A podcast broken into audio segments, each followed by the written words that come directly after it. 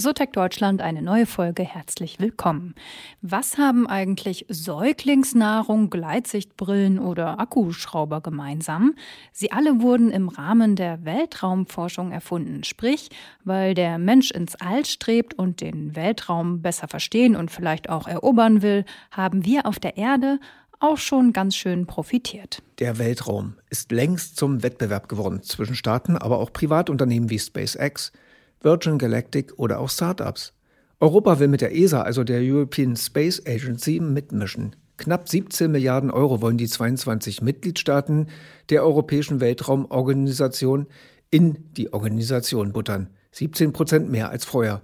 Deutschland ist übrigens größter Beitragszahler. Die Beratungsfirma Euroconsult hat errechnet, in diesem Jahr fließen fast 26 Milliarden Dollar staatlichen Geldes in Weltraumprogramme. Am meisten machen die USA. Sie haben einen Anteil von 65 Prozent. China ist mit 17 Prozent dabei. Tja, und die ESA mit 7 Prozent. Dazu gibt es natürlich noch die Gelder der, ja, wie erwähnt, der privaten Investoren. Und viele wetteifern dabei um den Mond. Kürzlich ist nach mehreren Anläufen die erste Rakete der Artemis-Mondmission gestartet. Ziel ist in den kommenden Jahren Menschen wieder auf den Mond zu bringen.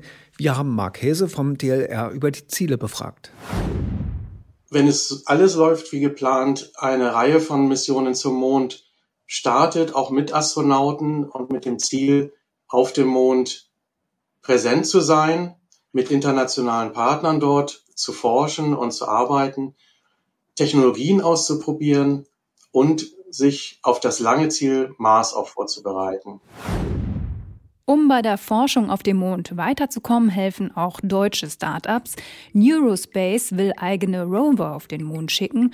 Was die können und was sie so anders macht, darüber haben wir mit der Gründerin gesprochen. Viel Spaß mit der neuen Folge und abonniert uns und bewertet uns bitte.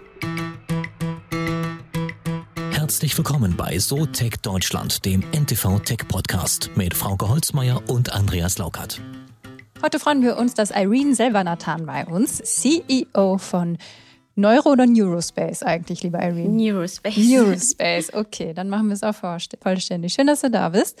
Hallo. Genau, wir stellen dich immer vor, unsere Gäste so auch bei dir. Du hast an der TU Berlin Elektrotechnik und Elektronik studiert und dann unter anderem Stationen bei ECM Space Technology gehabt, German Orbital Systems und FGE Engineering in Network. Also man sieht, dass der Weltraum irgendwie alles so rund um Weltraumtechnik ist eben immer mit dabei. Und 2020 hast du Neurospace gegründet. Und ich habe gelesen, du hast als kleines Kind schon gerne gebastelt. Hat dich Weltraum schon als Kind fasziniert? Also ich war total begeistert vom Weltraum, von Science Fiction und alles, was damit zu tun hatte. Ich habe gerne all diese Serien geguckt und Zeichentrickfilme. Ähm, aber ich habe auch gerne gebastelt, Elektronik mir angeguckt, mit Werkzeugen gespielt, auch Flugzeuge. Ich habe auch mit Pferden und Schlössern und Puppen gespielt. Aber ja, es kam beides dazu. Und wie, wie kam es jetzt von diesem quasi Angestellten-Dasein ins gründen dann? Also hattest du dann die zündende Idee, Mensch, da ist äh, Potenzial und das mache ich lieber selbst? Ja, nach fünf Jahren mit ähm, nach Projektleitung und all das, es hat unglaublich viel Spaß gemacht. Also ich war ja auch selber auf den Weltraumbahnhöfen gewesen, habe auf deren Raketen integriert oder so. Es macht schon unglaublich viel Spaß. Aber ja, da wollte ich doch ein bisschen Abwechslung wieder haben, wollte mal was anderes gucken, hatte ein, ein Angebot für ein Luftfahrtunternehmen bekommen und fand ich spannend und gleichzeitig dachte ich aber auch, ich würde gerne mal auch selber gründen und gucken, ob ich dann auch was Eigenes auf die Beine stellen kann. Und so habe ich erstmal was gegründet, habe aber auch das Angebot vom Luftfahrtunternehmen angenommen und habe parallel beides dann gemacht. Sehr gut, Doppelstrategie. Jetzt haben wir schon äh, gesagt Neurospace, haben aber noch gar nicht gesagt, was ihr macht und das klingt echt äh, super cool. Also ein Mondrover, der dann bei der Weltraumforschung helfen soll. Also ein kleines Autochen, das über den Mond tuckert. Richtig, genau. Was kann der Mondrover? Ja, er sieht ja erstmal ganz lustig aus, weil alle, also wir haben es öfter schon gehört, wie diese kleinen Märklin-Züge, so ein viereckiger Kasten mit vier Reifen drauf. Ähm, der Grund ist, wir hatten überlegt, wie man einen Rover, den man, der ja sonst sehr komplex und groß ist, klein und skalierbar machen kann. Also haben wir quasi die Satelliten genommen, die am häufigsten produziert werden. Das heißt CubeSat. Und die sind also Idealfall 10 mal 10 mal 10 Zentimeter groß, aber dann ist es nur die Funktion eines Satellitens. Erweitert man die jeweils sozusagen 10 mal 10 mal 30 Zentimeter, dann passen ähm, Nutzlasten rein, sei es Kamerasysteme, Kommunikation und so weiter. Und somit wurde es eines der häufigsten in den Weltraum gebrachten Satelliten ähm, sehr effizient, sehr kostengünstig, wahnsinnig schnell zu produzieren. Und diesen Ansatz wollten wir ver ähm, verfolgen, weil so ja Weltraum für viele verfügbar wurde. Auch für viele Länder war das eines der ersten Satelliten, die sie in den Orbit gebracht hatten. Und da dachten wir, da müssen wir ansetzen und sowas wie einen Rover bauen. Und dann dachten wir, wir nehmen genau diesen Satelliten und verpassen dem einfach ein Chassis und Reifen und alles, was zur Motorisierung noch notwendig ist. Also kann man quasi aus Satelliten dann einen Rover bauen. Und deswegen sieht er so lustig aus. Hm, du hast das auch mitgebracht. Also kann man sich wirklich wie ein Cube vorstellen, ne? 10 ja. mal 10 mal 10. Da passt, sagst du ja, alles rein für einen Satellit. Ja. Ähm, das sind auch die Dinger, die Elon Musk hochgeschickt hat. Sind die auch in der Größe oder? Die bauen auf diese Technologie auf. Er hat ein bisschen, also das Format ist bei ihm ein bisschen anders. Sie sind viel länger und flacher, aber im Grunde dieselben Prinzipien, was hm. dahinter steckt, ist die ähnliche Technologie. Aber ihr schraubt schon den Rover in diesen Maßen zusammen. Das in sind jetzt nicht drei Cubes, die also Einzelteile, die dann zusammengeschoben werden, sondern es ist schon fertiges Produkt. Genau, richtig. Es kann modular auch erweitert werden. Es kann mhm. auch 60 oder 20 Zentimeter breit sein und so weiter. Darum geht's. Es ist nur wichtig, dass es einen Standard hat, also auf einen bestimmten Formfaktor oder dessen Vielfachen aufbaut. Mhm. Hm.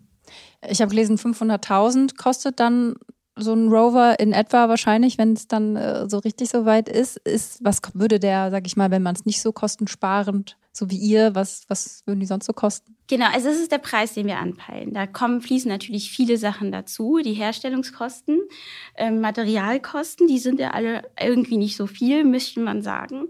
Aber es kommen vor allem diese Qualifikationssachen dazu, das Know-how, was da drin steckt, weil man ja für diese Missionen überhaupt erst ähm, ja bestehen lassen muss. Also das heißt, die müssen eine ganz bestimmte Art von mechanischen Belastungen aushalten, Strahlungstest durchlaufen, ähm, Temperatur, Datas überstehen und, und dieses Ganze, und das muss man für jedes, wie dieser ähm, Rover immer wieder neu teilweise, nicht alle, aber teilweise dieser Test wiederholen. Und das macht es doch sehr kostenintensiv. Dann kommen aber noch die Flugkosten dazu und die hoffen wir, werden dann irgendwann immer weniger werden. Mhm. Da äh, hat ja die NASA bei dir angeklopft? Oder? Äh, habt ihr da einen Vertrag oder wie läuft das jetzt? Äh, nein, also wir sind natürlich erstmal in Gespräch. Mhm. Was wir aber total beeindruckend fanden, ist, dass es in der kurzen Zeit, wo wir es veröffentlicht haben, und das ist jetzt mittlerweile ein gutes halbes Jahr, äh, bis dorthin gedrungen ist. Ähm, und wir haben ja jetzt nicht groß Werbung gemacht oder wir haben jetzt auch nicht das Geld, jetzt irgendwas medial zu verkünden. Und trotzdem ist diese Idee und das Prinzip so gut angekommen, dass wir mit denen jetzt im Austausch stehen. Und das finde ich halt total beeindruckend. Äh, für mich auch. Wir waren auch sehr verwundert, dass es so schnell geht. Mhm. Was wollen die wissen? Also wollen die wissen, was ihr genau macht? Planen die, haben die vielleicht Ideen für eine Zusammenarbeit? Kannst du da hinfahren? Das wäre ja auch sehr cool. Also genau, die Idee ist jetzt erstmal ein Studentenprojekt zu machen. Und zwar ist ja so, eine Mondmission zu fahren, ist ja nochmal was anderes. Man hat auf der Erde eine sehr eingeschränkte Sicht auf das, was der Rover macht. Und zwar das, was seine Kamera sieht. Und das Ganze ist auch noch zeitverzögert. Das heißt, man gibt dem Rover einen Befehl, er führt den erst 1,25 Sekunden später aus. Und das Bild, was er wieder zurücksendet, kommt nochmal mit derselben Verzögerung erst an. Dann sieht man erst, was er gerade gemacht hat. Dann muss man auf diesen Ergebnis weitere Sachen ausführen. Und um dieses Erlebnis so zu verinnerlichen und damit besser klarzukommen, planen wir da so ein, das hat die NASA schon mal gemacht, so ein Projekt mit ganz vielen Studenten aus aller Welt, dass sie sich aus, wo auch immer sie gerade sind, einloggen können in das System von irgendwelchen Firmen ähm, und diesen Rover selber steuern können und genau so eine mhm. Mission mhm. fahren können. Und darum geht es jetzt. Mhm. KI wird da sicher auch eine Rolle spielen, oder? Also ja. die, wahrscheinlich ist ja die Idee, dass der Rover bestimmte Aufgaben selbstständig ausführen wird irgendwann, oder? Genau, richtig. Also das hier zum Beispiel, die warum klein, es bedeutet, also dass der Formfaktor so klein ist bei den Rovern. Früher hat man ja große, komplexe Systeme gebaut, ähm, die im Grunde alles können. Aber wenn da irgendwas ausfällt, sei es vor allem irgendwas Entscheidendes, dann äh, hat man ein Problem. Bei diesen kleinen Sachen hat man viele kleine äh, Rover zur Verfügung, die ähnliche Skills haben. Fällt dann einer mal aus, kann der andere das schnell kompensieren. Und das ist halt ganz gut. Und wenn man sie dann in Schwärmen koordiniert, dann können sie untereinander kommunizieren, das besser sich gegenseitig warten. Und das ist unglaublich wichtig. Und sie können dadurch, weil auf dem Mond gibt es zum Beispiel keine richtige Navigation oder Kommunikation, wie wir es hier kennen, müssen sie es untereinander koordinieren können und sich gegenseitig kommunizieren, wo befindest du dich, aha, relativ zu dir bin ich dort und so weiter. Wann könnte denn theoretisch äh, der erste Rover dann auf dem Mond sein? Ich hatte gelesen in einem Artikel aus dem März 2022, also dieses Jahres, hast du gesagt, so in ein bis zwei Jahren könnten die mondtauglich sein. Jetzt ist ein Dreivierteljahr etwa vergangen. Ja. Wie weit seid ihr? Also Mechanisch sind wir schon sehr gut vorangekommen, alles so das Fahrverhalten und alles Mögliche. Anfang des Jahres werden wir dann die Strahlungstest anfangen und gucken, wie die Elektronik auf die Strahlung reagieren. Und parallel dazu fangen wir dann an, das ganz Schlimmste von allem, und zwar das Verhalten auf dem Mondstaub, das Regolith, weil das ist sehr aggressiv. Und dann gucken, wie der Rover und wie schnell er entweder beschädigt wird, an welchen Stellen, wie wir dagegen ähm, ja, irgendwas gegen tun können. Ja. Da gibt es ja schon ein bisschen Erfahrung. Wir waren ja schon mal auf dem Mond und ein paar Erfahrungen hat, man, hat die Menschheit ja doch gesammelt. Ähm, kannst du darauf aufbauen? Du warst ja jetzt in dem Geschäft schon drin. Mhm. Ist das für euch frei verfügbar, diese Forschungsergebnisse und dass ihr darauf aufbauen könnt? Ja, teilweise schon. Wir tauschen uns aber auch mit Instituten aus. Wir, wir kriegen wahnsinnig viel Hilfe von der TU Berlin, also Technische Universität Berlin mhm. ähm, oder Technische Universität Braunschweig zum Beispiel. Die haben wahnsinnig viel Know-how schon auch aufgebaut, gerade im ähm, Bereich Regolith, äh, mhm. dem Mondstaub, haben sogar Teststände, die wir auch mit denen zusammen nutzen können und uns austauschen. Ja, und sonst gibt es sehr viele Sachen, gerade was Strahlung betrifft, was sehr schwierig ist, auch heute noch, das so zu, in irgendeiner Form zu klassifizieren und zu testen vor allem. Mhm. Manches ist empirisch, äh, manches ist einfach, ja, geht man quasi so vage dran. Mhm. Das ist immer basierend auf die Mission. Wie groß ist die Mission? Wie hoch ist die Lebensdauer? Welchen Standpunkt äh, oder welchen Standort auf dem Mond wollen wir wählen? Und basierend darauf werden die Systeme gemacht. Das ist viel effizienter, als für alles zu qualifizieren. Das macht es viel zu zeitaufwendig, viel zu teuer. Mhm. mhm. Vielleicht kommen wir nochmal zu so einem grundsätzlichen, das Warum. Also warum ist es so wichtig, dass wir mehr über den Mond und den Weltraum insgesamt verstehen? Also aus meiner persönlichen Sicht würde ich sagen, es wird mal langsam Zeit, dass wir das uns auch mal trauen und einfach das nutzen, was jetzt noch weiter zur Verfügung steht. Ich hoffe, dass das uns ablenkt von den üblichen Problemen, diesen territorialen Konflikten. Vielleicht schafft es auch neue, aber das glaube ich nicht, weil im Weltraum hält man viel zusammen. Und schafft uns neue Möglichkeiten, neue Welten. Äh, man baut sich da was auf, neue Heimat, ähm, neue Technologien. Und ich finde es einfach großartig und dass es mal Zeit wird und dass es schade ist, dass 50 Jahre vergangen sind, bis jetzt endlich wieder mal was passiert in der Richtung. Und ja, aber gleichzeitig haben wir jetzt erst genug Know-how. Vor 60 Jahren haben die Menschen noch an Marsmenschen teilweise geglaubt und ähm, jetzt wissen wir, es gibt die nicht. Und durch dieses Wissen können wir jetzt auch anders vorgehen. Wir können besser forschen, wir können uns anpassen an die Umgeben, Umgebung, an ja die ganzen Gegebenheiten. Ja, und die Geräte waren ja damals nicht ohne Absicht so groß. Ja. Die Miniaturisierung war ja nun Richtig. ist ja jetzt ganz anders, oder? Ja, auf jeden Fall. Wenn man sieht, was ein Handy mittlerweile alles kann, das ist unglaublich. Und mehr braucht ein Satellit auch nicht. Daher auch die Skalierungsmöglichkeit. Also genau. Also früher hätte, wie du ja schon sagst, ein Riesengerät da hochgeschickt, das alles kann, Menschen transportieren und rumfahren. Und ich habe wahrscheinlich vor, dort 20 von den Dingern hochzuschicken, die verschiedene Aufgaben erfüllen, oder? Richtig, genau. Und wenn der eine ausfällt, kann es vom anderen kompensiert werden. Oder aber wenn die eine Mission vorbei ist, kann dann die nächste gestartet werden. Und ja, das ist sehr flexibel. Hm.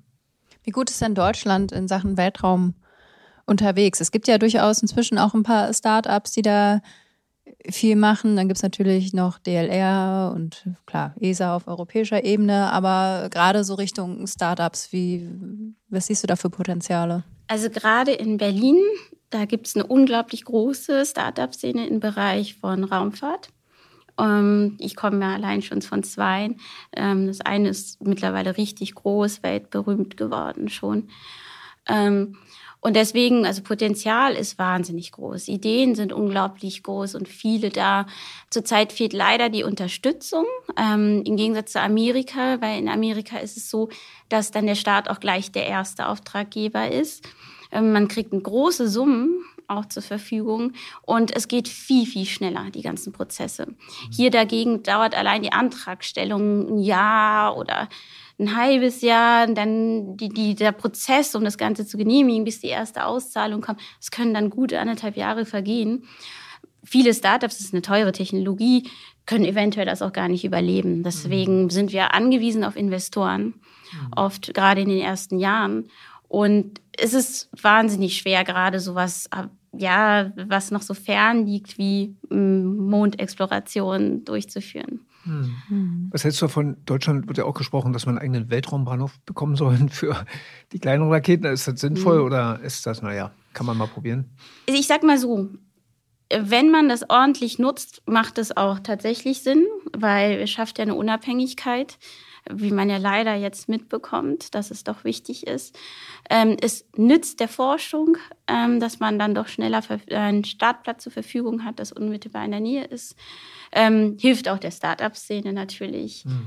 Ähm, ja, wer trägt die Kosten? Das ist dann wieder was anderes, wenn dann angefangen wird, das Geld umzuverteilen und dann fallen für andere Projekte wieder weniger ja, das ist halt immer noch so ein Problem. Mhm. Jetzt haben wir natürlich Krisenzeiten. Wie schwierig ist es dann für euch, auch an Investoren zu kommen? Weil ihr braucht ja wirklich speziell welche, die sagen, okay, wir glauben an den langfristigen Erfolg. Also, oder sagt ihr, es ist auch ein Geschäftsmodell, was man schnell hochskalieren kann? Weil erstmal müsst ihr richtig in Forschung buttern ja. am Ende, ne?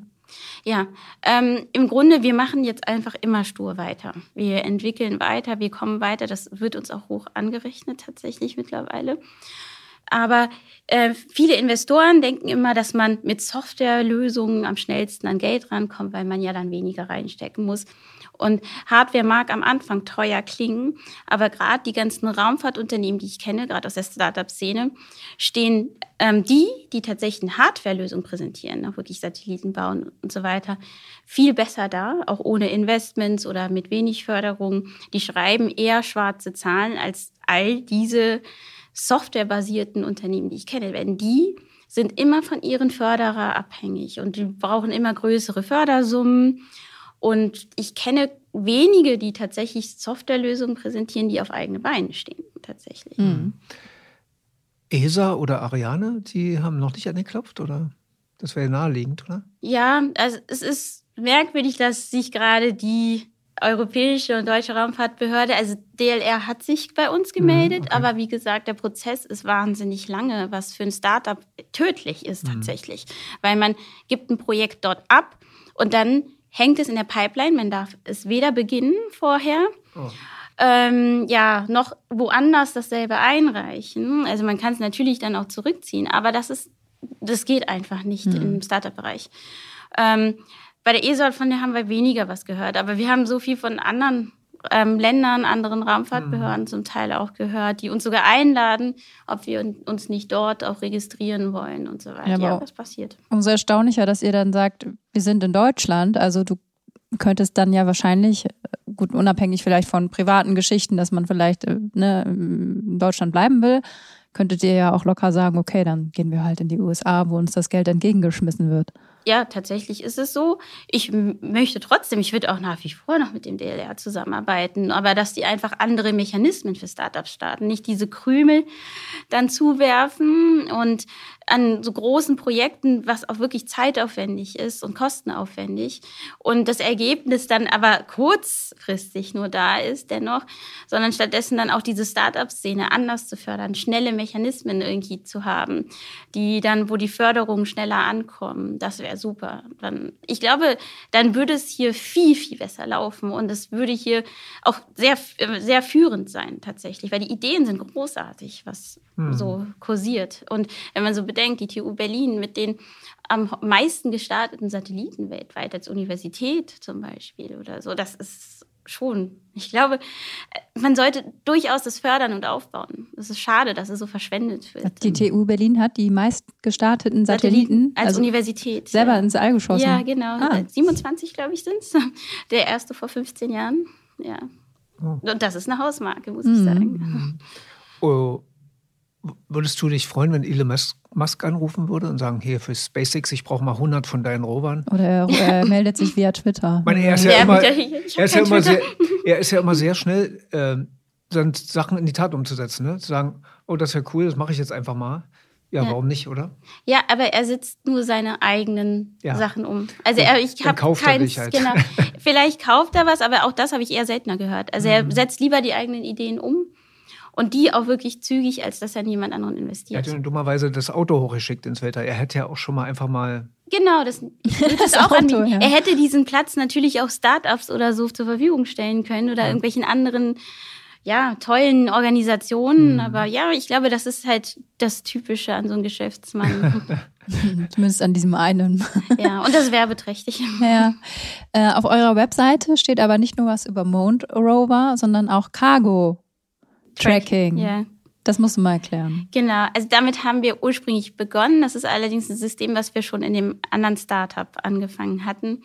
Und da war es so ein Wettbewerb gewesen, ob man denn solche großen Container, so Cargo-Container, die man kennt, ähm, ohne Geräte, die man zusätzlich anbauen kann äh, oder muss, ähm, tracken kann. Weil diese Container verfügen über keine eigene Energieversorgung. Ja, also im Gegensatz zu Autos, wo man ja Batterien und sonst mhm. was hat, haben diese Container das nicht und die können überall landen und die über Monate irgendwo rumstehen. Das heißt, äh, sie, man kann sie nicht warten, man kann keine Batterien austauschen oder irgendwas und mhm. keine Solarzellen hinbauen, weil die ja wirklich sehr rabiat behandelt werden. Und deswegen ähm, muss man halt eine andere Lösung finden. Und unsere Idee war tatsächlich über Platzierung von einem Codesystem äh, und Satellitenbilder und einem äh, künstlichen Intelligenz, also neuronales Netz, dann diese so zu tracken, optisch zu tracken. Und das haben wir auch aufgebaut. Tatsächlich funktioniert auch diese KI. Und das war aber, das, damit haben wir angefangen, deswegen auch Neurospace, mit neuronalen Netzen. Ja. Aber ähm, dann kam es aber direkt zur Corona-Zeit. Also es ist so, da war die Logistik ja total Am Boden, ist, ja. ja. Und dadurch hatten wir auch nichts, äh, wir konnten wirklich gar nichts machen. Wir hatten eigentlich ganz gute Verhandlungspositionen gehabt, dann teilweise.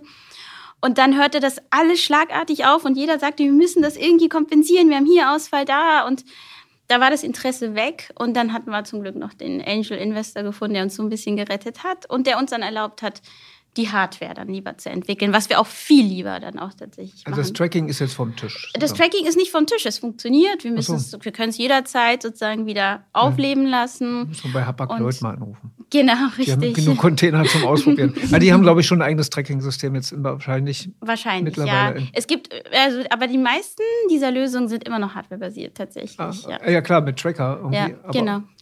Aber auch nicht schlecht, ja. Ja. Und die weiteren Ziele, äh, dann ich glaube, Mond ist nur eine Zwischenstation, wie Elon Musk ja sagt, ne, zum Mars, oder? Ja, gerne. Also es ist ja so, der Mond hat ja die härtesten Bedingungen, sogar noch härter als der Mars. Mhm. Und wenn unsere Rover das dort schaffen, dann ist Mars ja einfach. Man kann die sogar direkt vom Mond aufsammeln und zum Mars weiterbringen. Das muss man halt auch bedenken. Das ist ja sehr gut dadurch, mhm. weil sie so klein sind und transportabel. Mhm. Mhm. Ah, dann vielleicht nochmal so, so Zeithorizont mäßig wann glaubst du, wird euer erster Rover oder die ersten kleinen Rover auf dem Mond unterwegs sein? Also wir planen und hätten es gerne in drei Jahren. Also davon sind jetzt schon ein paar Monate abgelaufen. Wir halten daran fest. Also wir sind da doch recht zielstrebig. Deswegen machen wir auch ganz gezielt weiter. Wir entwickeln das. Und in drei Jahren ist der auf jeden Fall flugfähig.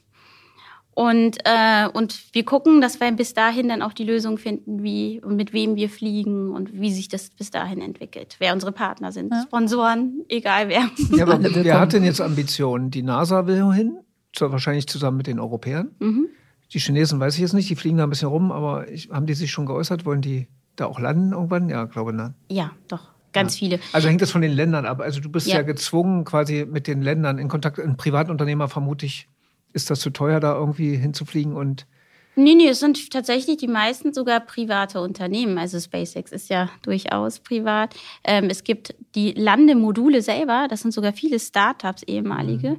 die Landemodule entwickelt haben. Die fangen jetzt schon an, hinzufahren. Also es gibt Firmen aus Japan, aus Amerika selbstverständlich, aber auch natürlich China. Und ich denke, also es fängt jetzt an, durch die Bestätigung der Artemis-Mission zum Beispiel, die jetzt ja glücklicherweise stattgefunden hat, ähm, merkt man, dass es doch nicht so schwer ist. Also das ist, hat jetzt bei vielen wieder das, das Bewusstsein zum Mond und dorthin fliegen zu müssen, wieder hervorgehoben.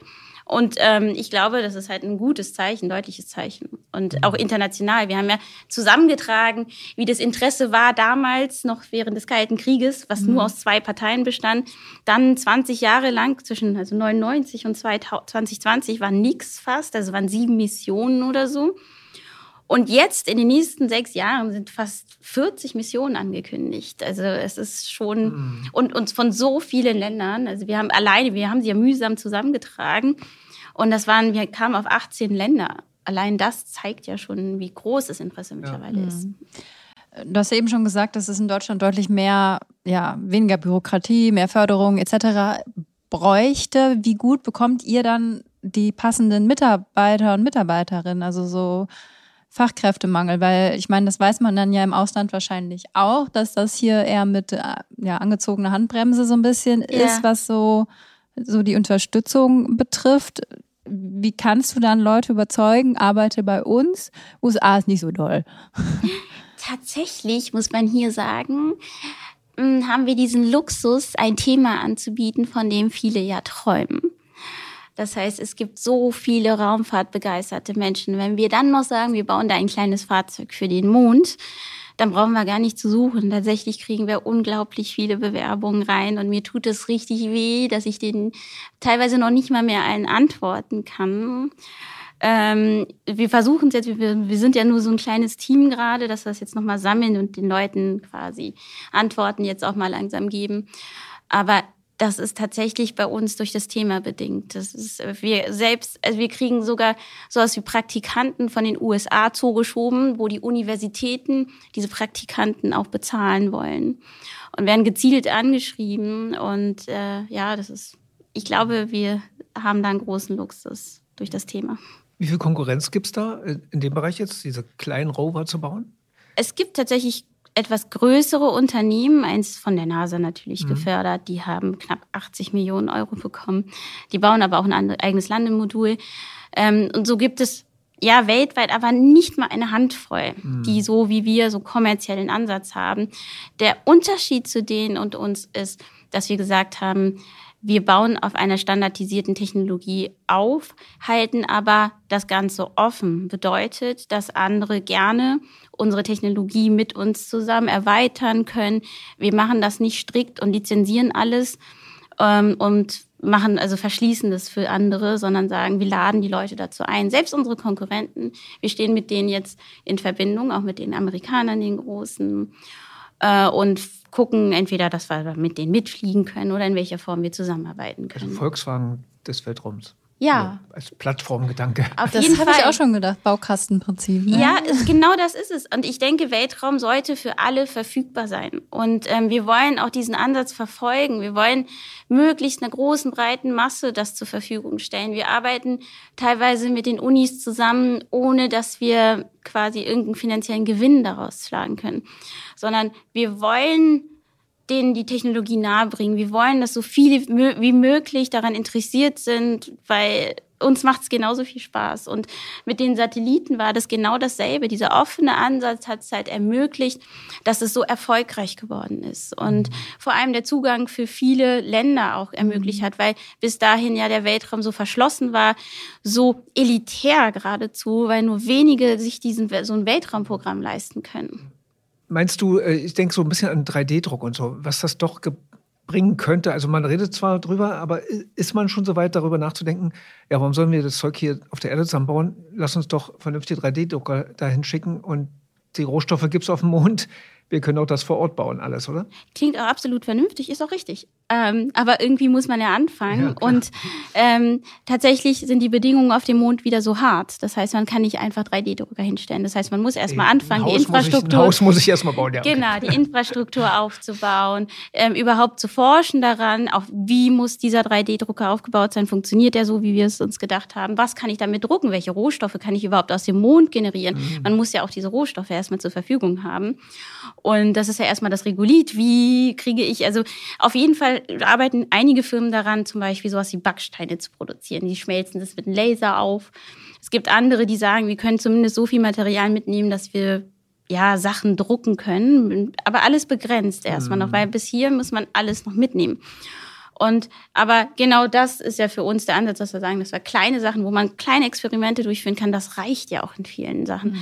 Und ähm, dann die Infrastruktur aufzubauen erstmal. Mhm. Das wird auch noch lange dauern. Deswegen ist erstmal der nächste Jahrzehnt äh, oder sogar zwei Jahrzehnte noch äh, erstmal, dass man Sachen dorthin transportiert, die Sachen aufbaut.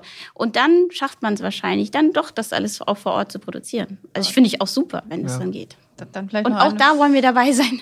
eine Frage dann darf doch noch vielleicht, glaubst du, dass man dann langfristig auch, keine Ahnung, Mond, Mars irgendwo leben kann, existieren kann als Ausweichplanet? Das ist ja auch so eine Mission von Elon Musk, dass wir irgendwie ein Backup brauchen. Ja, also ich glaube schon dran. Also ich, ich mag all diese Science-Fiction-Geschichten. Manche sind sehr düster. Aber ich denke, es bringt der Menschheit doch wahnsinnig viel. Weil doch mal ein bisschen weiter zu gehen, weiter zu denken und nicht nur auf uns auf die Zerstörung des jetzigen Planeten zu fokussieren.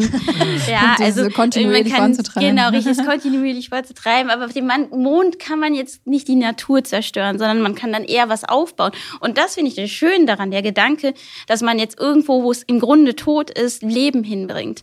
Und äh, ich glaube, das ist etwas, was es so schön macht hm. für mich. Das ist doch ein schönes Schlusswort. Ja. Fragen wir noch unsere letzte Frage. Ähm, Schulnotenfrage haben wir immer. Eins bis sechs. Wie gut ist Deutschland im Bereich Weltraum? Entwicklung vielleicht von Entwicklung aufgestellt. Hardware. Sehr gut bis ungenügend. Wenn du jetzt nicht nur euch nimmst, sondern wirklich so die gesamte Palette an Startups, an Unternehmen, die es gibt, Know-how würde ich sagen eins tatsächlich, aber jetzt aktuell die Umsetzung, Förderung drei, vier. ja, drei bis vier vielleicht. Eigentlich ja von uns aus gesehen Space Exploration ganz schlecht, ganz weit niedrig. Ja, ja schade eigentlich. Das ist quasi unser Dauerthema. Ja. Umsetzung fünf. Äh, vielleicht sollte man demnächst mal Projekte andersrum angehen. Ja. Erst die Umsetzung planen und dann fangen wir an. Ja. ja. Irene, vielen Dank. Vielen Dank. Danke auch.